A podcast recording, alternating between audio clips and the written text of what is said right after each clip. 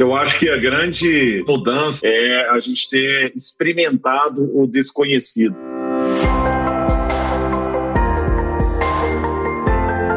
Está começando agora o Transforma Já, o podcast sobre inovação e transformação digital da Algar Telecom.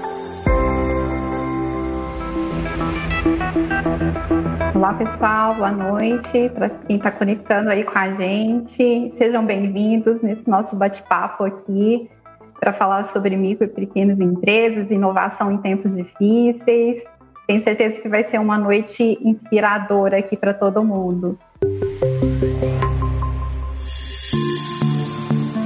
A Algar Telecom é uma empresa com mais de 65 anos no mercado possui um portfólio completo em soluções de TI e telecom e está presente hoje nas principais localidades do país. E possui um atendimento especializado para micro e pequenas empresas e é parceira dos empreendedores. E para apoiar as empresas, não apenas nesse momento de pandemia, mas também em todos os momentos, nós criamos o Empreendedor Labs, que é uma plataforma voltada para conteúdos para o micro e pequeno empresário com iniciativas e tendências de mercado, trazendo as ferramentas que facilitem o seu cotidiano. E esses conteúdos, inclusive o de hoje, eles estão gravados dentro do, das nossas redes sociais, no nosso Instagram, arroba Algar Telecom Empresas, dentro do IGTV e também no nosso blog, o Conexão Algar Telecom. E se você é um empreendedor, precisa inovar para transformar o seu negócio, não sabe por onde começar, conta com a gente, conte sempre com a gente. E por isso estamos aqui hoje, numa live especial para falar sobre inovação em tempos difíceis.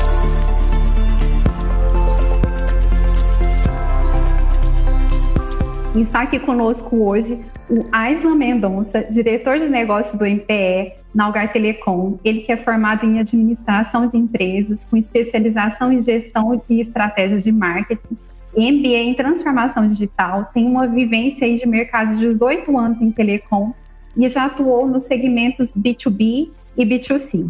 E também o nosso convidado aqui mais que especial nessa live, o Gustavo Caetano, que é um dos empreendedores mais importantes e influentes na atualidade, tem uma trajetória, uma história marcada por grandes conquistas, reconhecimento e, é claro, muita inovação para a gente. Ele é CEO da Samba Tech e é eleito uma das 10 mentes mais inovadoras do Brasil.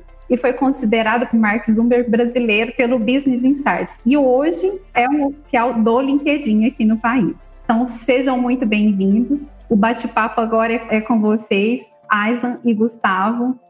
Obrigado, Renata. Boa noite, boa noite, Gustavo. Prazer imenso te receber, viu, Gustavo? Você é uma bandeira pra gente aqui, um sinônimo de inovação. É, então, assim, é um prazer te receber, viu? Tô muito feliz de estar aqui. Eu tenho certeza que você vai contribuir muito para todo mundo que está nos assistindo, pro pequeno, micro empreendedor, pro médico, grande, enfim. Acho que vai, ser, vai sair muito insight aqui, tá? Muito obrigado, assim, é um assim, prazer, viu? Prazer estar com vocês, tá? Obrigado, viu, Renato, pelas palavras. Legal. E assim, Gustavo, assim, é, ser empreendedor é um, é um desafio, né? Empreender no Brasil é um, um desafio ainda maior. O Brasil definitivamente não é para amadores, né? E a gente percorre muito o Brasil, de sul a nordeste, a gente vê muito empreendedor que está no primeiro empreendimento, outro que já quebrou duas, três vezes, está tentando a quarta, gente que já mudou de segmento. E a sua história é muito bonita, né? A sua trajetória profissional, ela tem é rica em elementos e que você pode compartilhar com a gente. Eu tenho certeza que vai ajudar muita gente com a sua experiência, a sua bagagem. Então, assim, o que, que deu certo e o que, que deu errado nessa sua trajetória que você pode compartilhar com o público, principalmente nesse momento que a gente está vivendo? Muito legal. Primeiro eu agradeço, viu, estar aqui com vocês. Hoje é um prazer, eu tenho uma admiração muito grande pela Algar e pela Algar Telecom, principalmente por ser uma empresa que apoia os empreendedores, né? E eu tenho essa bandeira comigo também. Então, nós estamos alinhados com o mesmo propósito, que é fazer esse Brasil dar certo através de empreendedores. A minha história, ela começa no interior de Minas Gerais, é ali inclusive pertinho da Algar, que é em Araguari que é Harry em inglês, né, para quem fala inglês. Eu comecei lá em Araguari, uma família tradicional, né? Meu pai é médico, minha mãe é dentista, meu irmão é médico também, tudo. Eu acabei indo para o Rio de Janeiro para estudar. Imagina o impacto, né? O cara sai de Araguari para o Rio de Janeiro, já foi um, um choque social muito grande. Né, um impacto muito grande. Eu entrei na faculdade, entrei na empresa júnior da faculdade, e depois de um tempo virei presidente da empresa júnior. E aí, né, meu pai me ligou falou: Filho, vai caçar emprego, vai sair de empresa júnior é brincadeira e tal, vai buscar alguma coisa séria papai vai cortar a mesada, né? E eu falei, poxa, vou ter que buscar alguma coisa para fazer. Comecei a olhar estágio no Rio de Janeiro. Tinha um estágio super sexy na época no Rio, que era na, na Unimed Rio, né? Eu fui trabalhar na Unimed como estagiário, entrei como estagiário e um dia comprei um celular colorido. E na época, nós só falando de 2004, tá? Um celular colorido, era aquele de telinha azul, aquele Nokiazinho de tela azul, não era smartphone igual a gente tem hoje, não. E eu, eu, eu sempre gostei muito de joguinho. Tem uma curiosidade aqui, viu, Asa, que eu não sei se você sabe. Eu escrevia para o Jornal de Araguari uma coluna semanal sobre games, quando eu tinha 12 anos de idade. Então, assim, eu sempre gostei muito de Legal. games. Então, é, quando eu comprei meus primeiros celulares com salário, lá, comprei esse celular colorido, tentei baixar joguinho, só tinha o joguinho da cobrinha. Eu falei, gente, se eu quero comprar alguma coisa, não tem ninguém vendendo, tá aí uma oportunidade de negócio. Vou ver no Google quem faz isso fora do Brasil. Entrei no Google, achei uma empresa na Inglaterra, uma na França, comecei a mandar e-mail para os caras querendo trazê-los aqui para o Brasil. E uma empresa grande da Inglaterra me respondeu, falou, Gustavo, se trouxer um plano de negócio para a gente, pode ser que a gente entre com você no mercado. Eu tinha 19 anos, peguei um avião, fui para Londres, levei um plano de negócio que basicamente o primeiro slide que eu mostrei para os gringos era o mapa do Brasil. Então, o tamanho do Brasil, né? Buenos Aires que eu foro, vai ser onde fica Buenos Aires e tal. Esse aqui é o nosso país. Olha o tanto de gente que mora aqui. Os caras, é muita gente. Então, todo mundo vai comprar um celular colorido. Eles falaram, é verdade, isso aconteceu nos Estados Unidos, aconteceu na Europa, vai acontecer na América Latina. E na hora que comprar, eu falando para eles, muita gente vai querer comprar joguinho também, como eu. E os caras, Gustavo, é exatamente isso que a gente faz aqui na Inglaterra, ficamos grandes vendendo joguinho para celular, vamos entrar no Brasil, porque nós temos uma oportunidade única. Hoje a gente entra agora, essa janela vai se fechar. E eu voltei o Brasil com um contrato assinado. Eu lembro direitinho de chegar no, no aeroporto, viu, ligar para o meu pai, e eu e meu pai a gente conversa assim, três vezes por semana eu ligo para o meu pai. E o nosso diálogo é assim, pai, tá tudo bom? Bom, filho, estranho. Ah, tá tudo bom, então tá bom, dizer. É, e nesse dia eu liguei para ele e falei, pai, me apresenta com um homem rico. E meu pai me apresentou para um empresário de Florianópolis. Eu fui para lá, levei o, o projeto, falei, oh, já estou tudo pronto, preciso só de dinheiro. E esse cara portou um dinheiro para eu começar o, o, negócio. Hoje chama investidor anjo, né? O cara que, que investe em ideias tudo mais. Na época era homem rico mesmo. Aí o cara botou dinheiro, eu voltei no, no final ainda da faculdade, falei, eu tenho que ir embora de, do Rio, porque o Rio é caro eu vou olhar um lugar mais barato. Abri um escritório em Belo Horizonte, é uma cidade né, mediana, conectada com Rio e São Paulo e tal, e falei, agora eu vou vender isso para as operadoras, né? Comecei a, a, bater na porta de operadora de telefonia, inclusive a Algar foi uma das que eu fui, e comecei a vender os joguinhos para essas operadoras e elas vendiam para seus clientes. Na época não tinha nem Google Play ou Google Store, né, Apple, nada. É, ela você tinha que comprar tudo via operadora mesmo. No outro ano, a gente abriu história em Buenos Aires, na Argentina, e no final daquele mesmo ano, em Santiago, no Chile. Do México para baixo, todas as grandes empresas de telecom compravam joguinhos da gente e vendiam para seus clientes, né? E aí começamos a crescer e um dia uma, uma grande empresa de telecom nos chamou para almoçar e falou assim, ó, não, não vai ser mais é, 50-50, igual era. A gente dividia a receita, 50% da receita para telecom, 50% para a gente. Agora é 30% para a samba e 70% para a gente. Então, quer dizer, a gente estava perdendo valor ali. O que era valor no primeiro momento, e esse foi o primeiro grande aprendizado, é o que é valor no primeiro momento, pode ser que não continue sendo valor na frente. E quando você perde valor, e eu não estou falando de valor monetário, não, estou falando de valor para o cliente, se mais gente faz o que você faz do mesmo jeito e tal, é commodity. Commodity é guerra de preço. E aí eu voltei para trás e falei, eu não posso entrar numa guerra de preço. É uma estratégia. Para alguns mercados faz sentido. Mas eu, como uma empresa pequena, não podia entrar. Eu vendia para cinco empresas de telecom aqui no Brasil. Como é que eu ia fazer guerra de preço, baixar a margem e tal? Não tinha, era pequeno. E aí falei, preciso reinventar esse negócio. Começamos a imaginar para onde o mundo vai caminhar. Uma das coisas que veio na nossa cabeça, Aida e Renata, era que o mundo, e todos que estão nos ouvindo aqui, é, era que o mundo ia caminhar para vídeo que à medida que as pessoas tivessem mais banda de internet, as pessoas iam ver mais vídeo. E é exatamente o que acontece hoje. Graças ao Gar Telecom que põe fibra boa na casa dos outros, aqui em casa inclusive, na minha empresa também, tem uma infraestrutura para poder ver vídeo em 4K, vídeo né, em alta definição. Todas as redes sociais hoje têm vídeo e tal. Mas na época não. Na época não era assim. Eu não sou programador, e sempre me preocupei, segundo aprendizado, em resolver o problema. E nunca me preocupei em como resolver o problema. Porque eu sabia que isso aí eu ia dar um jeito. O mais importante que eu acho para o empreendedor é pensar qual o problema que eu vou resolver. No primeiro momento era o problema do joguinho, não tinha gente vendendo, vou resolver esse problema. Depois eu vejo um jeito de como é que faz isso. Né? O segundo momento, eu achava que todo mundo ia ver vídeo. E não tinha ainda plataformas de vídeo aqui no Brasil distribuindo vídeo via internet. O YouTube estava começando a dar, certo nos Estados Unidos. Eu contratei um japonesinho, que eu não sou programador, chamei o já falei, já, tá vendo esse site que chama YouTube? Ele, tô, legal, então, eu falei, então, quem para mim mudar a cor? Ele criou o YouTube, fez outra cor e tal. Eu falei, agora eu vou levar isso para quem não quer usar o YouTube. Na minha cabeça, quem não queria usar o YouTube eram as emissoras de televisão. Por que, que uma emissora de TV vai querer usar o YouTube como plataforma dela, né? Naquele momento eu pensava assim. E era uma hipótese. Terceiro aprendizado. Nós, nós, como empreendedores, temos hipóteses na nossa cabeça que não necessariamente são verdades. Nós temos que, a todo momento, confirmar se essas hipóteses são verdadeiras ou não. E eu tinha essa hipótese. Eu acho que as emissoras é, vão querer uma plataforma assim. Eu não conhecia ninguém no mercado de televisão e comecei a ler sobre esse, esse mercado. Tinha uma revista chamada Teletime, uma revista de televisão com tecnologia. E nessa revista tinha um artigo da Silvia Saad. Silvia Saad, diretora da Band. O dono da Band chama Johnny Saad. Falei, Johnny Saad, Silvia Saad, capaz que é parente. Entrei no Google, descobri que ela é irmã do Johnny. Falei, vou mandar e-mail para essa moça. O povo é muito rico, vai muita festinha no Morumbi e tal, não sabe se me conhecendo. Vou mandar e-mail para ela, um, e-mail muito amigável, assim, mineiro, né? Um e-mail amigável. Eu, eu não tive e-mail dela, comecei a tentar, Silvia.saad, S. Saad, Silvia Saad, tudo junto e tal, para ver se algum caía na caixa dela. E eu fiz uma, um e-mail muito mineiro. Né, assim, oi Silvia, tudo bem? Como é que tá seu irmão, Johnny? É, queria te apresentar a plataforma de vídeo e tal. Beleza. Dois dias depois volta o e-mail dela. Oi, Gustavo, tudo bem? Ó, oh, o Johnny mandou um abraço. Mas olha só, eu cuido só da parte internacional do Grupo Bandeirantes, vou te apresentar para a Lisbeth, que é a diretora de TI da Band. E aí eu fui lá, uma semana depois, me reuni com a Lisbeth, fui muito bem recebido, né, amigo da família, a gente é sempre bem tratado e tal. Eu fui muito bem recebido lá. A Lisbeth viu o produto que eu apresentei para ela, que era essa plataforma de vídeo, e ela falou um negócio que eu achei super interessante, que era, Gustavo, nesse momento nenhuma emissora de televisão consegue é, distribuir conteúdo via internet. Internet é novo para todo mundo. Você sabe que a área inteira, ela me falando, a área inteira de engenharia da Band é focada em radiodifusão. Todo mundo aqui tem pós-doutorado em radiodifusão. Internet é novo para a gente, a gente não conhece, não sabe fazer isso, não tem gente com esse skill. Então você chegou na hora certa. Vendemos esse negócio para a Band, acabamos depois vendemos para oito das dez maiores empresas de mídia né, do Brasil, Globo, SBT, Band, Record, é, Grupo Abril todo, vários players aí.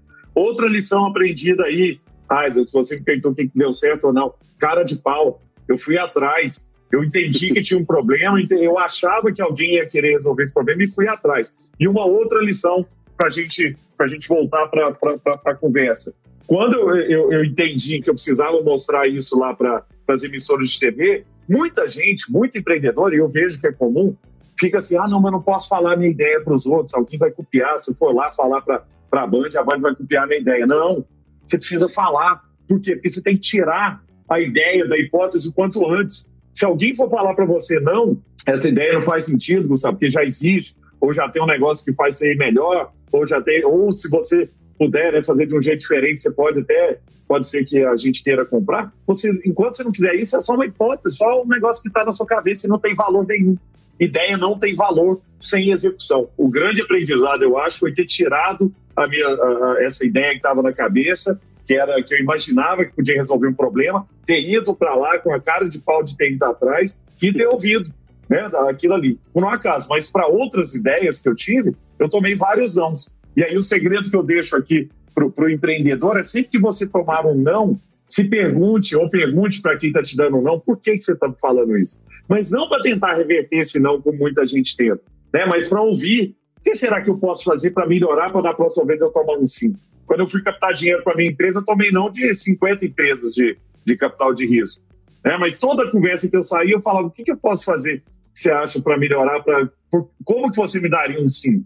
Ah, Gustavo, seu produto tinha que ser assim, você tinha que ser desse jeito, ou fazer um negócio mais assim, mais escalável, pá, pá, pá, Eu ouvia aquilo ali e tentava melhorar. É lógico que não é tudo que você vai ouvir, mas eu estava sempre aberto a melhorar e nunca preso, tipo, ah, ele que não entendeu minha ideia, ele que não entendeu meu negócio. O problema é, é, é dele, o problema é do cliente, né? A gente não pode ter essa percepção, a gente tem que sempre ter, estar tá aberto a tomar não e entender o que, que eu preciso fazer para que da próxima vez eu tome um sim. Então, esses foram os grandes aprendizados aí nessa vida empreendedora, são quase 20 anos já empreendendo, viu, Asa?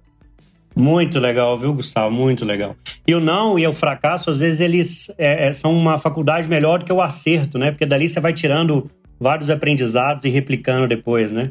E acho que você trouxe uma coisa importante que são as horas de voo, né? À medida que você vai usando, manuseando ali o teu negócio, você vai vendo, vai tendo aprendizados, vai replicando modelos, né? Vai aprendendo, vai incorporando, vai achando soluções em momentos mais difíceis de forma mais fácil. E é justamente esse o ponto para abordar, né? Nós estamos vivendo um momento sem precedentes na história, nós nunca tivemos o que nós estamos vivendo agora. A gente viveu várias fases de fecha tudo, abre parcialmente, abre, fecha. Um questionamento que a gente sempre tem quando a gente está com o mercado conversando é como é que eu faço para transformar de forma simples? Porque na cabeça do empreendedor, principalmente do micro, a ideia de inovação e de criação é algo muito distante, né?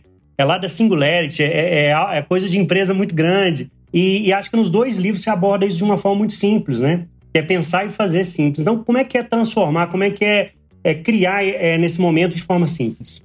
Muito legal. Eu tenho, eu tenho falado, viu, Aydin, que, que nós estamos vivendo o pior momento da nossa história, que é um momento muito difícil, a gente tem que ter muita empatia, tanto pelas pessoas né, que estão perdendo vidas aí, com esse problema de saúde que a gente está vivendo, que é um problema muito difícil, também com os empreendedores. Tem muitos empreendedores que precisaram fechar as portas dos negócios, que estão passando por muita dificuldade, que às vezes não tem caixa para suportar né, tanto tempo parado ou fechado, então nós sempre temos empatia e tentar, como estamos fazendo aqui, tentar de alguma maneira trazer luz, trazer alguma, alguma inspiração para esses empreendedores, tá? Mas voltando para o seu ponto da, da, simplicidade, né? Essa é uma das coisas que eu aprendi. Eu tive a oportunidade, eu estudei no MIT, estudei na, em Stanford, né, na Universidade da Disney. Você sabe que um dos acionistas da minha empresa foi presidente da Disney por 11 anos. E esse cara me levou para dentro da Universidade Corporativa da Disney Orlando para ver como que uma empresa tão antiga como a Disney consegue ser tão atual. Eu aprendi que não tem a ver com criatividade, como muita gente imagina, porque a criatividade ela, ela, é muito importante, tudo, mas ela é importante para o processo de invenção. E acho que essa é a maior confusão que existe quando as pessoas pensam em inovação. Mas isso não é para mim, inovação é só para empresa grande, eu sou um cara pequeno, não consigo inovar. Não. Na maioria dos casos, a inovação é a, é a arte de simplificar, de cortar, de tirar atritos. Olha que interessante, você pegar, eu sempre falo que lá em, lá em Araguari tinha um iFood há 20 anos atrás. Eu lembro direitinho de ligar para o Zeppelin Pizzaria lá, falar assim, ó, oh, eu queria uma pizza aqui na casa do João Caetano e tudo. E aí eu povo ia lá, o motoqueiro ia lá, entregava a pizza portuguesa lá pra gente, tudo eu pagava, na época não tinha cartão, a gente pagava com dinheiro e tudo mais. O que, que o iFood fez? O iFood pegou essa cadeia que sempre existiu do delivery, né? Ou, ou sempre existiu, mas há muito tempo existe, e falou: onde eu posso tirar atrito? E aí o que eles fizeram? Onde tem atrito? Pegar o telefone e ligar. Esse é um atrito. O que, que eu faço o cara pegar o telefone, ligar, falar toda vez a pizza que ele quer e tal? Tira isso aqui. Aí ele tirou. Você não precisa pegar o telefone. Lá dentro do aplicativo você já faz isso. Aí na outra ponta você tem o pagamento. Toda vez que você pede para alguém te pagar, você está gerando um atrito. Então, como é que eu crio recorrência? Como é que eu crio facilidade? Como é que eu tiro o atrito do pagamento? No caso do iFood, ele tirou esse atrito porque você paga dentro da app, já está lá, clicou, ok, ok, pronto, já chegou, já cobrou no seu cartão, você nem sentiu o atrito. E aí, trazendo isso para o nosso dia a dia, né? Tem uma, uma, uma, feirinha aqui perto de casa, no, no, no Belvedere, aqui em Belo Horizonte, viu, Aiza? Não sei se você conhece, mas é, é uma feira muito legal, toda quinta-feira. Minha esposa sempre ia. Nesse momento de pandemia, a gente está fechado em casa, ela parou de ir. E aí a gente começou a ligar para o pessoal da feira, pedindo né, para eles entregarem e tal. Eles entregam aqui, a gente né, deixa a notinha lá e toda vez eu pego o telefone e né, o meu aplicativo do banco e passo o dinheiro para o cara. É um atrito. Tanto ela pegar o telefone toda quinta-feira para ligar, pedir as mesmas coisas, com poucas variações, porque pede as mesmas coisas, né? É, como esse ato de pedir o dinheiro. Então, que será que o esperante poderia fazer? E aí eu não estou falando de tecnologia, não. Estou falando de simplificar uhum. esses atritos, que pode ser assim, ó, oh, dona Amanda, ao invés da senhora ter que me ligar toda semana, então vamos fazer o seguinte, toda semana, quinta-feira, eu te entrego isso aqui. E todo começo de mês você já me paga o mês inteiro.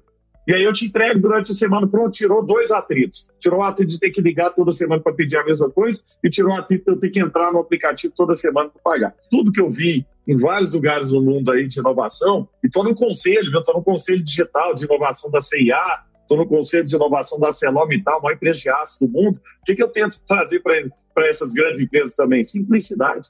A inovação é a arte de simplificar, de cortar e de, de tirar esses atritos. Então, a dica que eu deixo para todo mundo é ter esse olhar né, de, de, de, simplicidade. E eu só vou trazer um caso que eu acho que é, que é relevante aqui para a gente, do meu cabeleireiro, é o Bruno. Ele é um cara sempre muito inovador.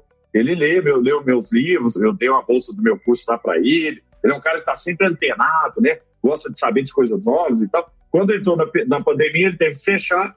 E aí ele me mandou mensagem: Ó, oh, Gustavo, se precisar, eu estou atendendo em casa, né? Criei um kitzinho para atender Legal. em casa. Foi legal, então. Aí eu marquei com ele. Ele veio aqui em casa, vai até no salão do prédio ali e tal. Ele monta, assim, ele, ele chega com a cadeirinha, com espelho, com tudo. Espelho com luzinha, não sei o que, vem tudo numa moto. É impressionante. É tudo embaladinho, assim, ele vai tirando, o treco vai armando o salão lá, um, um, tapete no chão, depois ele tira, fica limpinho, tudo. É, e ele com máscara, toda a segurança. E aí, pô, adorei e tal. Aí depois de, de 20 dias, eu fui marcar com ele de novo para ele voltar para cortar meu cabelo de novo. E ele fala assim: Ô Gustavo, eu tenho uma inovação. Eu criei um aplicativo agora para você marcar, né, de cortar o cabelo. Eu falei: É, então como é que é? Não, então você baixa o aplicativo e aí você faz tudo por lá. E aí eu falei: Não, beleza e tal. Aí na hora que eu desliguei ali, eu desliguei o WhatsApp, né? Isso eu conversando com ele no WhatsApp. Aí eu falei, cara, eu vou ter que baixar um aplicativo que eu não vou usar, né? Vou usar para uma vez, colocar meus dados do aplicativo, que ele já tem, então, vou ter que colocar meu endereço de novo, meu nome, meu CEP, meu cadastro aqui, cadastrar, colocar meu cartão de crédito no,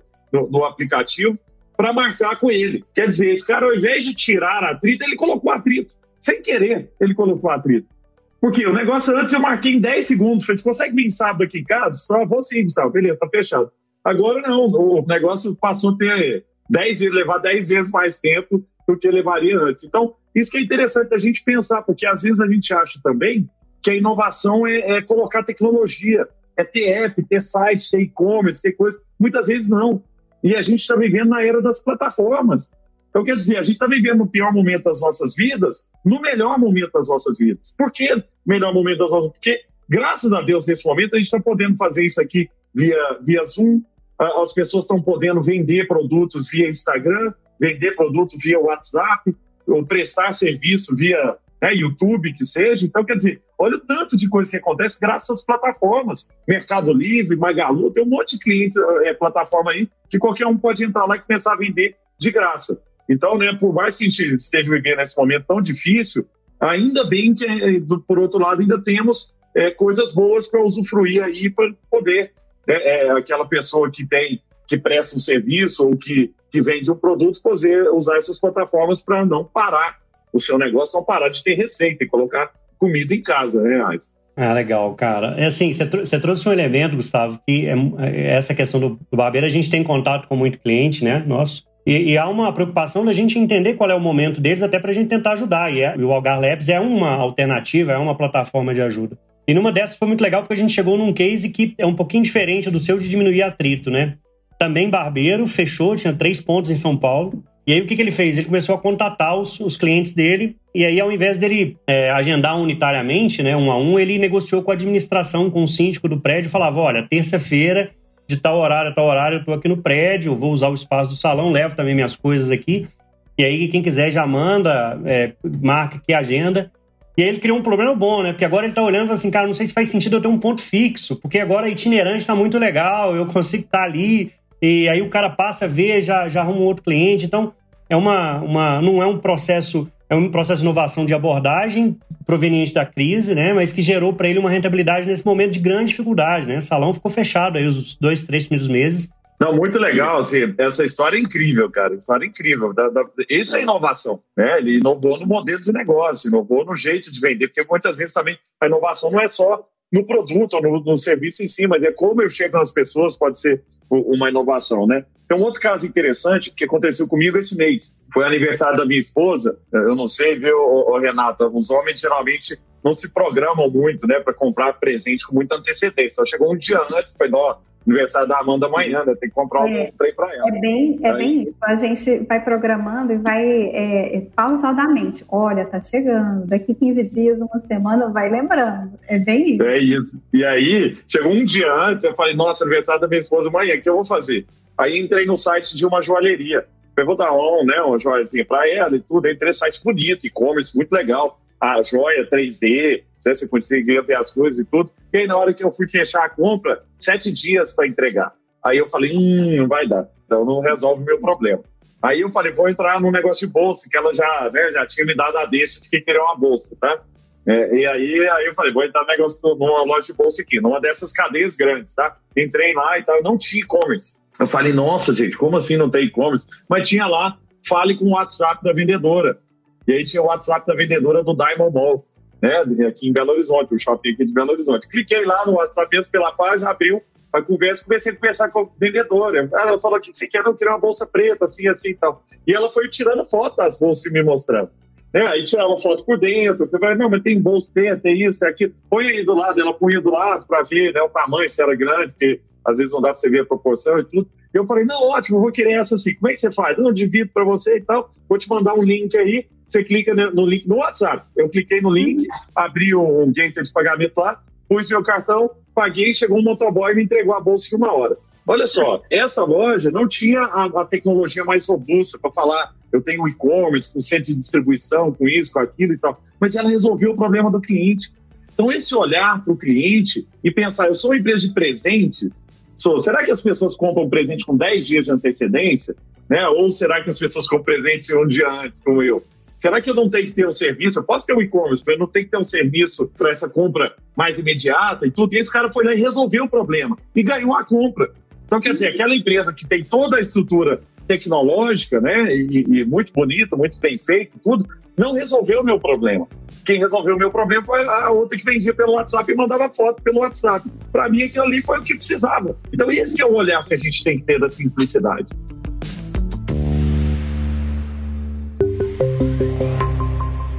Ô, Gustavo, antes da gente iniciar a live, a gente abriu, né, para alguns clientes e algumas pessoas quisessem mandar perguntas, né? A gente acabou fazendo um mix, no bate-papo a gente vai respondendo várias, né? Teve uma do Jonathan de São Paulo, é, e aí um ponto que ele tocou é, é, assim, a dificuldade dele acessar o mercado, como é que ele vai até o cliente, como é que ele consegue abrir e vencer essa barreira e, e começar a estabelecer uma negociação com o cliente. O que, como é que você enxerga isso? O que, que você acha que pode ser feito de mais simples aí, nesse ponto? Muito bom, assim, é lógico que eu vou dar uma resposta genérica sem conhecer né, o negócio do, do Jonathan, mas eu acho que a primeira coisa que a gente precisa, isso vale para qualquer negócio de qualquer tamanho, tá?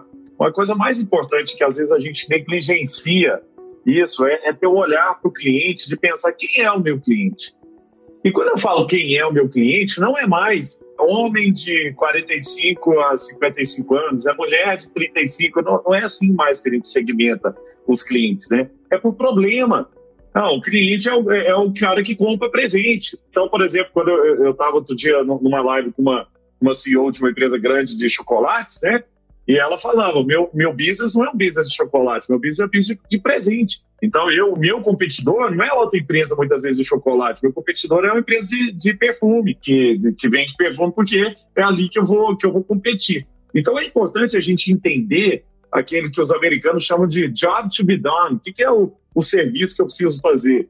Né? O que, que é o trabalho que eu preciso fazer para resolver o problema do cliente? Qual é a dor que eu resolvo? E essa pergunta é muito importante porque na maioria dos casos o empreendedor não sabe qual dor que resolve. Uma das lives muito legais que eu fiz também foi com o ex-diretor da Sony Music, ex-diretor de marketing da Sony Music. Ele falou que o maior erro das gravadoras foi ter por muitos anos entendido que o negócio da gravadora era entregar CD, quando o negócio da, da gravadora nunca foi entregar CD. O negócio da gravadora sempre foi entretenimento, foi música. O canal de distribuição CD é um canal.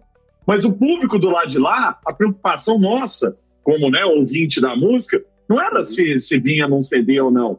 A gente quer ouvir a música. Agora, você está usando o Spotify, o Deezer, ou qualquer uma dessas ferramentas, né, do Google e tudo mais, da Apple, não tem problema. Então, você tem que estar tá lá. Mas essas é, gravadoras afundaram todas porque elas ficaram presas com o meio. E poucas pararam para pensar: será que eu estou resolvendo o problema do cliente? Que é, ele quer ouvir a música onde ele estiver, do jeito que ele quiser, no device que ele quiser. Né? E aí, depois que agora entenderam, essas gravadoras voltaram de novo a, a, a crescer. Né? Então, acho que é muito importante para o Jonathan pensar primeiro qual que é o problema que eu estou resolvendo. Porque a partir daí você tem diversas estratégias para chegar no seu, no seu cliente. Hoje, estratégias, inclusive, muito baratas. Né? Você pode, através de, de redes sociais, por exemplo, né? e, uma coisa que eu sempre trago para pro, os empreendedores e que é barato de fazer, eu digo que, o, que hoje o empreendedor ele tem que ser um especialista. Não só empreendedor, mas inclusive um executivo. Inclusive você, ah, você precisa ser um especialista para o cliente querer te receber, né? para o cliente querer te dar um pouco de atenção, porque a atenção é escassa. Hoje, para eu marcar uma reunião de uma hora com você, eu tenho que deixar alguma outra coisa de lado. Né? E por que, que eu vou falar com você? Não, você é um especialista em rede. Você vai me falar como que eu posso melhorar a performance do meu negócio aqui através né, de, de, de internet e tudo mais. Aí eu quero conversar com você, porque você está trazendo um benefício, está resolvendo um, um problema. Né? Mas o meu problema não é se, se o cabo que você usa é isso, é aquilo. Se, para mim, tô nem aí, nem sei o que é o cabo que, que chega lá na samba da Algar, lá, como é que é que isso chega, de onde vem e tal. A gente não tem que ficar preso, a gente tem que pensar qual que é o problema que eu estou resolvendo. Eu estou ajudando a Sambatec a distribuir seus vídeos via internet usando né, a, nossa, a nossa fibra e tudo mais. Então tá. Então é importante é, para o Jonathan ter esse pensamento né, de que que é, o que, que é o, o, o cliente dele, e aí sim começar a criar conteúdo, Renato. Essa é a chave. Nós, então, para sermos especialistas, para termos a atenção das pessoas, temos que ser criadores de conteúdo. E você consegue criar conteúdo nas redes sociais para falar daquilo. Então, se você tem uma, uma empresa de, de, culinária, começa a falar sobre receita lá. Ah, mas se eu falar também receita, a pessoa não vai comprar. Não, é muito mais fácil comprar pronto. Me dá a receita de qualquer coisa você quiser. Eu prefiro muito mais pagar e comprar aquilo. Né? Mas eu vou ver, se você começa a se posicionar como um especialista, as pessoas vão querer te dar atenção. Esse é o ponto que é crucial. Né? Todo mundo hoje tem que ser um especialista em alguma coisa, e, e, e aí eu posso ser, né, estou falando de qualquer assunto, mas criar uma experiência que seja única. Né? E o conteúdo é isso. Então, se você tem uma padaria, começar a criar conteúdo sobre né, coisas que você pode fazer com pão, coisas, receitas você pode fazer com pão de queijo, inovações você pode fazer ali com as coisas que você vende na, na, na padaria, você está criando de novo um relacionamento, você está virando uma referência e isso abre as portas, tá? Eu, por exemplo, escrevo muito sobre inovação, escrevo muito sobre tecnologia. Por causa disso, tenho acesso aos CEOs das maiores empresas do Brasil, porque as pessoas querem ouvir do Gustavo. Gustavo, vem cá, fala para a gente o que, que você acha, que, como que a gente pode é, né, ficar mais inovador, ou trazer inovação para o DNA do negócio, mas porque eu tenho constância na, na, no, no, meu conteúdo, na, escrita, e virei e que, acabei criando uma marca.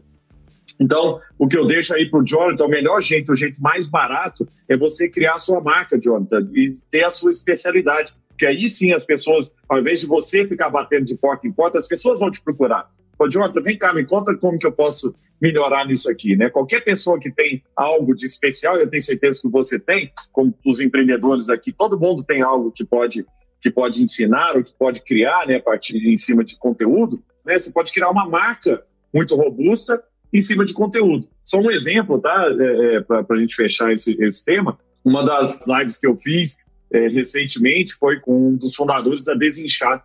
Desinchar é empresa de chá.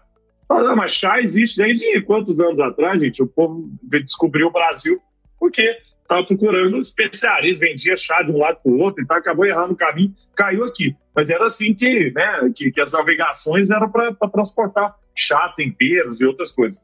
É, mas esse cara pegou algo que é commodity e o que, que ele fez? Criou conteúdo à sua volta.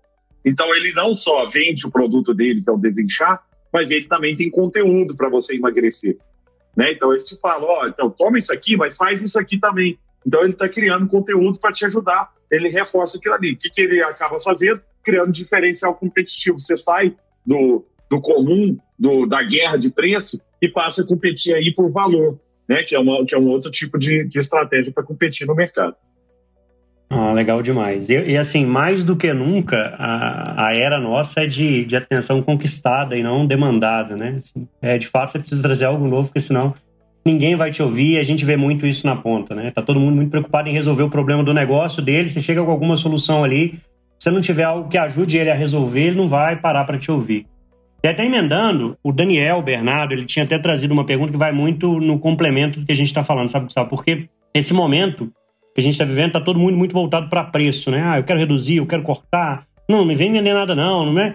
E aí há uma troca né, por é, preço em detrimento da qualidade. E ele, ele traz um questionamento muito em cima disso. Como é que eu faço no meio de uma crise em continuar pautado em qualidade e não em preço? Como é que eu, como é que eu lido com isso no mercado? Muito bom, é uma ótima pergunta, ainda mais num momento como esse, né? Que realmente as pessoas estão cortando né, muito, né? Então a gente tem que pensar o que, que é essencial para aquela empresa, para aquela pessoa, né? O que, que você pode ter demanda por aquilo ali para resolver de novo um problema real. Né? No final, como falei lá no caso da, da, da Algar Telecom, eu não quero saber muito o que, que tem por trás, qual é a infraestrutura que você deu, eu quero saber se isso aqui funciona, se não vai cair, se tem uma qualidade é, boa e para resolver o meu problema de ter acesso à internet. Porque o meu negócio é baseado nisso aí, como vários negócios aqui é, precisam da, da, da internet como infraestrutura. Então, eu penso muito sempre por lado do problema, né? Que é qual o problema que eu que eu estou resolvendo. E aí tem dois, tem três caminhos, eu acho que é, você que é, que é um estudioso, viu, Aida? Porque está impressionado com o seu currículo aí, as estratégias genéricas de Michael Porter, né? Michael Porter fala que você tem duas estratégias para competir, e depois vou falar de uma terceira que eu li num artigo outro dia. Você tem duas estratégias genéricas para competir no mercado, dois jeitos de competir no mercado, simples. O primeiro jeito é competir por custo.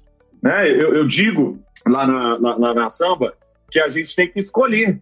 E, e não tem certo ou errado, tá? Não estou falando que um é pior que o outro, não. São estratégias diferentes. Elas, elas né? Você, você pode escolher qualquer uma delas. Mas é, eu sempre falo lá na samba, o que, que nós vamos ser? Nós vamos ser vendedor de Honda Bis ou nós vamos ser vendedor de Harley Davidson? Né? Por quê? Porque muda o modelo de negócio. Vendedor de, de Honda Bis é volume. Eu tenho três, quatro opções de moto, de cor, não sei o quê. Você vem aqui, cara, escolhe o jeito de pagar esse aqui e pronto. E eu preciso ter muito volume, eu preciso rodar muito, porque a margem é baixa. Agora eu tenho outro lado, que é vendedor de Harley Davidson, que cada um tem a sua Harley Davidson. Aí você tem um atendimento diferente, você vai gastar uma hora com o cara para customizar a moto dele, o cara vai sair de lá com uma moto que ninguém tem ainda, que vai ter vir, vir peça de fora, que não sei quem e tal, para ter a moto do jeito que, que a pessoa queria. Cada um tem o seu posicionamento, cada um tem o seu, o, seu, o seu jeito de lutar. O ponto é, uma estou brigando por valor agregado e a outra estou brigando por custo. Tem negócios que acaba que você está brigando por custo. Né? E aí, quando você está na briga de custo, você tem que ter tudo para trás baseado em custo. Então, tenho que ser o mais eficiente em custo possível para trás. Se a minha, minha briga é volume. Se eu vendo pão com muito volume, pão margem lá pequena, então eu tenho que vender muito pão para né, para então eu tenho que ter uma estrutura de custo que suporta ah, uma operação para isso. Não tem, e, e, pode dar certo, tem vários casos né, de, empresas que dão certo vendendo commodity, tá? que, que é, esse, é esse jogo. No outro jogo, que é o jogo do valor, aí sim você está vendendo valor. E aí você tem que pensar, o que é meu valor? É um atendimento próximo? É um atendimento personalizado? É, uma, é um produto personalizado? É o quê? E aí você começa a entender como gerar valor aqui, sempre para sair dessa briga de preço. Aí é um outro tipo de briga, a briga por diferenciação. O Michael Porter fala que é diferenciação. Então você vai brigar por, por, um produto que é único, que é especial, que é customizado, que é, né, é o que acontece no, nos bancos, né? Você começa com um banco lá e tem, tem o premium, o mega premium, o cara que, né, o, lá em cima, que, pô, você vai tomar café com o presidente do banco e tal, mas para cada um você tem o seu, o seu, o seu valor, né? Então, é, pensando nisso, tem uma terceira estratégia, que é o que eu, que eu li agora recentemente, que chama estratégia de lock-in, que é como que eu posso criar coisas que geram lock-in no meu cliente. Lock-in é travam o meu cliente comigo. Uhum. Né? E o que, que é isso? Recorrência, por exemplo. Então, no caso da feira lá, eu estava falando do, do feirante, se ele cria um programa de recorrência comigo, ele está gerando lock-in comigo. Por quê? Porque, ah, não, eu já pago esse cara, cara, eu pago no começo do mês. Então, já para eu comprar fruta em outro lugar, eu vou ter que cancelar lá com o cara, mas já paguei, não sei o que e tal. Você está ali dentro da, da, da, operação. Então, quando você tem um lock-in com o cliente, que é, não, já faço isso aqui rotineiramente, já te entrego, depois você me paga, ou você me paga antes, sei que e tal, né? no modelo de assinatura, você também tem um outro, um outro jeito de competir no mercado. A indústria de software foi muito para esse caso. Né? Você paga, por exemplo, Microsoft, antigamente, você tinha que comprar o Office, né? Era sei lá, 700 reais a licença do, do, do, do, pacote Office. Hoje você paga 20 reais por mês. E você tem sempre aí, mas olha, se eu, se eu parar de pagar, acabou. Você não tem mais. Então você gera um lock-in. Então eu acho que você tem né, três maneiras então de, de, de, competir no mercado e aí voltando, não tem certo ou errado. Só que você precisa adaptar seu negócio para cada uma dessas maneiras. E o pior lugar para estar é no meio do caminho. Ah, eu não sou nem, nem, nem não estou nem competindo por custo, nem por diferenciação, é ruim. Os hotéis mais caros de São Paulo, na época que podia ir para hotel, né? Os hotéis mais caros de São Paulo ficavam sempre cheios. Os hotéis mais baratos de São Paulo estavam sempre cheios. Onde a taxa de ocupação era menor, nos do meio. Eles caras não se posicionam. O hotel mais caro, os caras ricos vão para o mais caro. O mais barato, quem não tem tanto dinheiro, vai para o mais barato. E o do meio? É onde né, ficou ali, mais ou menos. Então, é, o, o, lugar onde eu indico para não competir é no meio. É, tipo, não sou nem isso nem aquilo. Esse é o pior lugar para estar. Muito legal. E assim, uma coisa que eu vejo, Gustavo, você vive isso aí também, é porque o micro, pequeno, às vezes, ou o grande, às vezes também, ele confunde muito custo com investimento, né? Então, é, nesse momento de corte de custo, às vezes ele vai cortar algo errado. Até vi na sua rede social outro dia o cara sentado no lugar de uma árvore que, e cortando lá e véio, vai cair, né? Tá cortando de não pode, né? E a gente tem, tem um, um case muito legal, assim, quando você pensa num, num ponto de, de, venda de gás, né? Ele é, é igual em qualquer lugar, né? Cheio de brita, cercado, um cara sentado, uma casinha, um telefone. E qual que é o horário de sazonal de pico? É, é entre meio-dia e duas horas, que é a hora que a pessoa está fazendo almoço, acabou, ele vai ligar lá e vai pedir o gás, né? E aí, é, quando a gente vai para dentro desse negócio, a gente foi estudar, a gente viu que o cara perdia três, quatro ligações por dia na, naquele, naquele processo dele. De atende, vai lá, entrega o gás, fala com o motoboy, o motoboy vai entregar, recebe, enfim. E aí a gente tinha uma solução para ele, a solução custava na cabeça dele dois botijões de gás, né? Mas na nossa cabeça a gente estava poupando para ele ali esse investimento na casa de 1.400, 1.500 reais, né? Porque ele perdia ali três por dia, no final do mês dava 7 mil, 8 mil reais de perda de, de receita. Então, quando você se posiciona por qualidade, né, não necessariamente por preço, né, é importante você resolver uma dor que faz mais sentido na cabeça do cara fazer o um investimento, né? E já, já até puxando um gancho para isso que eu queria te ouvir, né? É, cada vez mais trazer o cliente para o centro, né? Ouvir o cliente, conversar, dividir com ele, entender qual é a dor, né? Visitar, perguntar para ele o que, que ele está precisando, visitar o mercado faz muito mais sentido. É, e aí eu queria te ver um pouquinho assim, nesse processo seu de construção, como é que você faz? Você traz o cliente para o meio, ele entra como uma espécie de conselho ali na formatação de algum produto. Como é que funciona isso e se você enxerga isso como importante para o seu negócio? Né? Muito bom, muito bom, Asa. Só, só um caso, estava lembrando aqui, né, que a gente, muitas vezes, a gente não entende onde é a alavanca do nosso negócio e a gente corta a alavanca do negócio. Estava uma vez com o Flávio Augusto, o Flávio Augusto é o, é o é o cara que criou a WhatsApp, né, que agora chama Wiser e tal, e vendeu né, na época por um bilhão, foi comprou um time de futebol nos Estados Unidos e tal. Eu sou muito próximo, claro, fui lá jantar na casa dele uma vez em Orlando, que é onde ele mora, e ele falou assim, Gustavo, eu pergunto, você pergunta, né, quando eu estou com os empreendedores, quando é que você sacou que você acertou a mão? E ele falou assim, foi o dia que eu descobri que meu negócio não era vender franquia de curso inglês. Eu falei, como assim?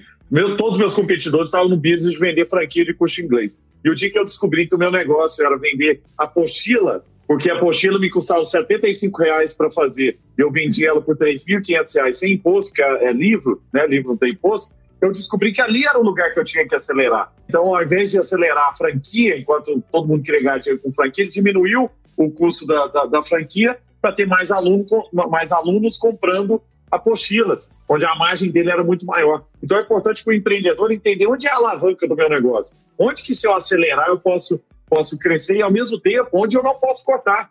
Porque muitas vezes quando eu corto na área de vendas, na área de marketing, eu estou cortando aqui de imediato, mas eu estou cortando onde eu poderia, onde poderia me ajudar a, a sair da, da, né, do, do, momento difícil. Né? Então, acho que é, que é, que é muito importante porque a gente tem muito no propósito nosso da Algar de, de, gente servindo gente, né? Você conhece muito bem o doutor Luiz, a cultura nossa Sim, muito, e ele, muito. ele, ele vai para campo, né? Quer dizer, ele para o cliente, entrega o cartão dele, você está com algum problema, se tivesse pode me ligar. É? Então, ele, a gente tem um, um, conselho de cliente, a gente escuta muito, né? Às vezes você escuta alguma Isso. coisa que não é legal ali, mas dói na hora, mas assim, bom, tô tendo a oportunidade de resolver.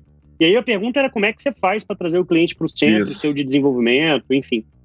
Não, muito bom. Então, a gente tem muito essa cultura também do cliente à frente. Eu participo de, de reuniões com, com clientes para ouvir, de verdade, quero ouvir o que, que o cliente está dizendo. E aí, aí que eu acho que é ter aquele cuidado, né, que eu tinha falado lá atrás, da gente não querer, né, o cliente que está ali para falar alguma coisa para a gente, não querer ficar justificando. Não, mas isso aí é porque você usou errado, isso aqui é porque você não sabe. Cara, você está falando que aquilo ali não foi bom e tal, entende primeiro Né? E aí a gente tem que ter muito cuidado ao fazer perguntas também. Por quê? Porque muitas vezes a gente quer fazer perguntas diretas. Você compraria isso? Se eu fizesse isso, você, faria, você pagaria mais por isso, aqui? E as respostas muitas vezes não são assim. É, na, na, nossa cabeça mesmo, você pagaria mais por isso? Não sei.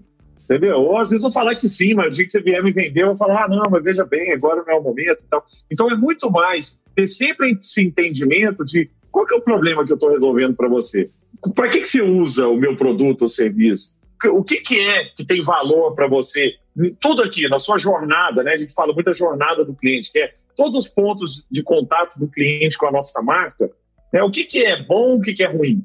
A gente fez isso, tá? Com todos, com vários clientes, né? A gente sentou com vários clientes em, em várias regiões do Brasil, pegamos todos os pontos da jornada, e, e, e ponto da jornada, tipo, baixei um e-book no seu site. Como é que foi a experiência? Mãozinha para cima, mãozinha para baixo. Ou, ou mãozinha no meio. Fui atendido pelo vendedor, mãozinha para cima, mãozinha para baixo. Não, mãozinha para cima, foi bom e tal. Fui assinar contratos, história real. Fui assinar contratos com o seu vendedor. Mãozinha, mãozinha para cima ou para baixo? Para baixo. Aí eu falei, por quê? Aí nós vamos entender por quê. Não, seu contrato tem 50 páginas, cara, complexo pra caramba e tudo. Eu queria um negócio meio, eu aceito e pronto. Entendeu? Aí, pô, na hora que você me entrega um contrato de 50 páginas, tem que contratar um advogado. Isso eu estou falando de um produto focado em pequenas e médias empresas, né? Mais pequeno. Então, olha que interessante. Tem pontos de, de atrito ali que muitas vezes a gente nem sabe. Pontos na jornada que para a gente não é o core do negócio. Eu não estou falando aqui se a minha plataforma é boa, ruim e tal. Estou falando que o contrato é ruim. Né? Outro ponto. O cara falou assim: ah, não, mas é, é, boleto, né? Na hora de pagar a conta lá e tal com a gente. O cara falou: boleto, experiência ruim. Porque, ah, cara, de vez em quando eu atraso o boleto, você já me manda um negócio falando que vai travar a plataforma, não sei o. Tá? Pô, é mesmo, olha isso. Porque o cara falou, não, mas às vezes é porque eu estou de férias, que eu que cuido da empresa, eu cuido de tudo. Então, assim, tem um pouco mais de, de flexibilidade aí e tudo. Mas isso é, é, a capacidade de ouvir. Né? E não ouvir, ouvir o cliente não é. Então, fazer perguntas diretas, né? Tipo, você compraria isso, você pagaria, porque as pessoas se sentem desconfortáveis em falar não. O brasileiro se sente muito mal. Se perguntar um negócio que a resposta seria não, eu vou dar uma volta. Não, cara, veja bem, não, capaz que eu faço, não, gosto de vocês e tal. Vamos falar mais, mais para frente, mas tem interesse sim. Mas, não, na verdade, na sua cabeça você fala, não. É, agora, quando você vai para o outro lado de entender né, a jornada inteira, você pode descobrir coisas tipo ó, o ar-condicionado da sua loja é muito frio. Né? Aí é ruim de ir. Ou o estacionamento na porta da sua loja é ruim. Né? Não dá para chegar e tal. Às vezes não tem a ver com o seu produto, não tem a ver com o seu serviço, mas tem a ver com coisas que estão em volta. Né? Agendar pelo telefone é muito difícil. Né? Seu secretário nunca atende telefone e tal. Como você falou, comprar, né, nesse caso do gás ali, comprar é difícil, eu ligo lá, não consigo falar, pronto, perdi, deixa de comprar, porque eu não vou ficar esperando a hora que você estiver disponível. Então, ter essa, essa capacidade de enxergar a jornada do cliente, todos os pontos de contato do cliente com a sua marca e tentar entender ali o que, que, que, que pode ser um ponto de atrito ou não e coisas que você tem que melhorar a experiência, coisas que você tem que reduzir. Né? Assim, ó, isso aqui nós temos que tirar, isso aqui nós vamos ter que cortar, no caso do iFood lá. Esse negócio de pegar telefone para ligar, corta. Tem outras coisas, nós vamos reduzir, que é pagamento. Não, tem que ter pagamento, mas nós vamos fazer isso que ficar mais, mais simples. E outra coisa, nós vamos aumentar, que é tipo assim, ó, essa aqui é a experiência que o cara dá valor. Aqui nós temos que ser muito bom, a foto tem que ser muito bonita. É, no caso do Airbnb lá, que é aluguel de apartamento, durante muitos anos, o próprio Airbnb ia tirar fotos dos apartamentos. Porque foto de apartamento, né? Geralmente o cara tira uma foto de quina, assim, que você não sabe o que é aquilo, se é grande, se não é, se, se é bem feito, se, não é, né? se, se, se o negócio é arrumado ou não, e depois você aluga, chega lá, não é o que você queria. Então o Airbnb se preocupava, porque ele sabia que a experiência da foto era crucial para o valor que o cliente dava, porque na hora de escolher um negócio que é online, né? Não, você não ia, você só chega no lugar na hora. Né? Então você tem que ter uma experiência que te dá uma tranquilidade, fala, nossa, isso aqui é bom. Então é isso que, que a gente tem que ter esse cuidado, de pensar dentro da jornada coisas que eu vou ter que ampliar a experiência, coisas que eu vou ter que cortar e coisas que eu vou ter que reduzir, algumas que eu vou manter. Não, isso aqui é ok, não tem problema né, de, de, de, fazer. A gente fez um exercício de jornada de, de cliente, a gente foi experimentar algumas coisas, eu me surpreendi. Eu fui visitar com o pessoal da área técnica para instalar rapaz. Não, e aí o pessoal da técnica foi com a gente na hora da venda, né? Falou, ah, vamos ajustar aqui, foi uma experiência fantástica, né? Até para colocar como é que o cliente vivencia. Ô, Renata, O meu WhatsApp tá bombando de perguntas. Eu acho que a gente tem um monte ah. no chat. Eu vou passar para você. Aí. Temos, a gente tá. E o bate-papo tá bom, a gente, a gente tem um monte de perguntas aqui no chat. E assim, infelizmente, pelo horário, eu selecionei uma pergunta, Gustavo, aqui para você, né? E Aislan, para vocês poderem responder. E a pergunta foi: qual a maior mudança que a pandemia causou na sua vida? E aí, olhando tanto para você enquanto consumidor, quanto também é, é, um empreendedor, né? A gente falou aqui um pouco sobre as dificuldades do empreendedor, do micro e pequeno empresário, né? Como ele está se comportando, né, frente à pandemia, mas para você, o que, que foi, né, o grande fator aí de mudança? Qual foi o impacto? Eu acho que a grande, a grande mudança, viu, Renata, é a gente ter experimentado o desconhecido. Né? As pessoas, e, nós, e aí quando eu falo as pessoas, eu sou incluído nisso aí, a gente, tem, a gente tende a se prender ao passado. Né? A gente tende a, a, a ficar preso em coisas que são conhecidas, que nós já fizemos, que nós já tivemos a experiência antes. Né? Isso deixa numa posição, né, todos nós, uma posição muito confortável, né, de não, não precisar necessariamente experimentar o novo. E acabou com a pandemia, a gente teve que experimentar várias coisas que a gente nunca fez antes. Né? E isso acaba quebrando vários preconceitos, que são aqueles conceitos pré-concebidos. Eu, eu acho que isso aqui não dá certo, eu acho que isso aqui não funciona. E o maior para mim, aí no meu caso especificamente, foi fazer lives. Quando começou a pandemia, ó, por incrível que pareça, quando começou a pandemia, eu nunca tinha feito uma live na minha vida. Nunca tinha feito uma live na minha vida. Depois da pandemia, fiz mais de 100 lives já. Por quê? Porque eu, eu, falei, naquele momento, eu falei, ó, duas coisas. Uma, eu preciso ajudar. Então, nesse momento tão difícil, vou inspirar outras pessoas, trazendo algumas histórias, trazendo coisas que podem inspirar alguém e decidir, então, é, sair da minha zona de conforto, de me expor, de colocar na frente da câmera e falar para as pessoas, que eu nunca tinha feito, tá? Já dei dado muita palestra, tal, mas isso aqui não. E o segundo ponto, eu passei a experimentar várias coisas é, do, do, mundo online, por exemplo, né, a própria educação online e tudo mais, que eu também não, não tinha feito ainda. Nunca tinha feito um curso online, por mais que a empresa venda plataforma para curso online. Né? Passei, inclusive, a criar um curso online. Eu criei um curso online de empreendedorismo em cima da plataforma da, da, da minha empresa. Porque esse é um ponto importante também, viu?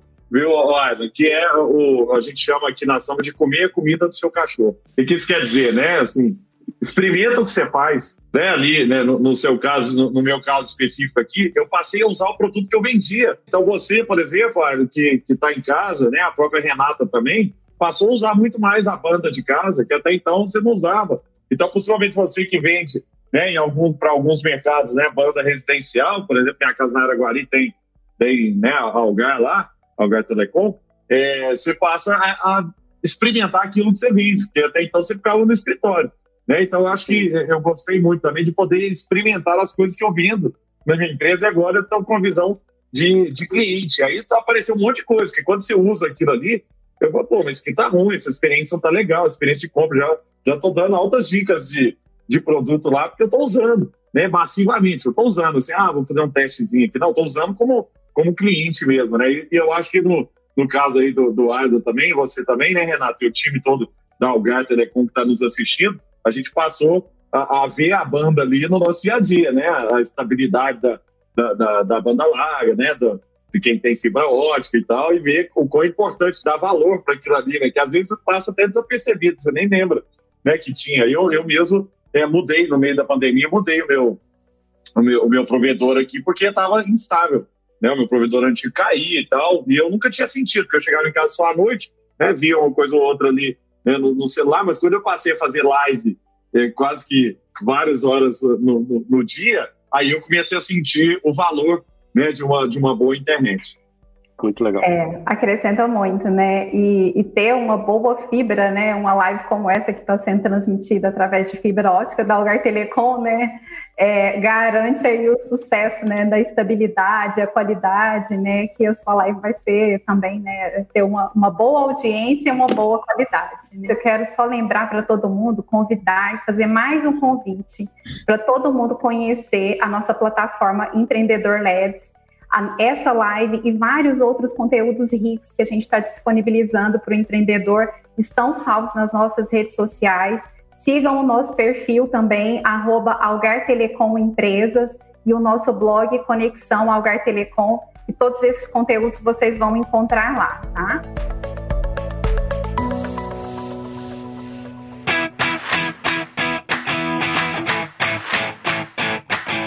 Gustavo, Aison, queria agradecer vocês. Foi muito rico. Eu tenho certeza que foi uma noite de inspiração, né, para pensar simples, ter o cliente no centro das decisões, pensar muito do que nós fazemos, qual é o impacto. Até vi um comentário aqui é, do Yuri, ele colocou ver com a mão, né, ir lá, entender do negócio, sentir o que o cliente, entender da dor, né, colocar o cliente no centro das decisões. Então, acho que aqui foi bem inspirador mesmo. Queria agradecer muito a participação de vocês. Mais uma vez, lembrar que esse conteúdo está sendo gravado e está dentro da nossa plataforma Empreendedor Labs, para todo mundo pegar lá esse conteúdo e, e também rever e ver mais uma vez. E muito obrigada aí. E lembrando que a Algar Telecom é parceira da, da micro e pequenas empresas no Brasil. Então, conte sempre com a gente, né? A gente está aqui para apoiar você.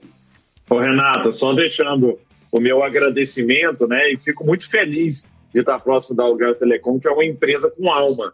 Tá? Eu acho que nesse momento de crise, as empresas que vão sair mais forte dessas dessa crise são aquelas que, nesse momento, estão apoiando os clientes, não né, né, sendo né, algumas oportunistas. Vocês têm alma, vocês têm o pensamento de que é, para que para que o negócio da Algar Telecom tenha sucesso, os clientes precisam ter sucesso também. Então é muito bonita essa iniciativa de trazer inspiração, porque eu acho que o, o que mais a gente pode trazer né, num momento tão difícil como esse é a possibilidade das pessoas enxergarem que existe uma existe saída, existe né, maneiras de sair forte dessa, dessa crise, dessa pandemia, e a Algar Telecom está fazendo um trabalho muito bonito, incentivando os empreendedores, e eu como cliente também fico muito feliz de poder é, fazer parte dessa história legal que vocês estão construindo aí. Meu parabéns, parabéns por ser uma empresa que se preocupa de verdade com seus clientes. É muito do nosso propósito de construir juntos, né, no modelo de parceria. Então,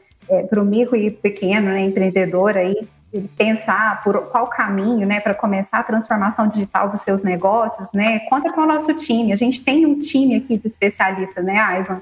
o time aí é, é, de consultores que podem apoiar nessa jornada, nessa parceria, né? Muito de construir junto. Mais uma vez, muito obrigada.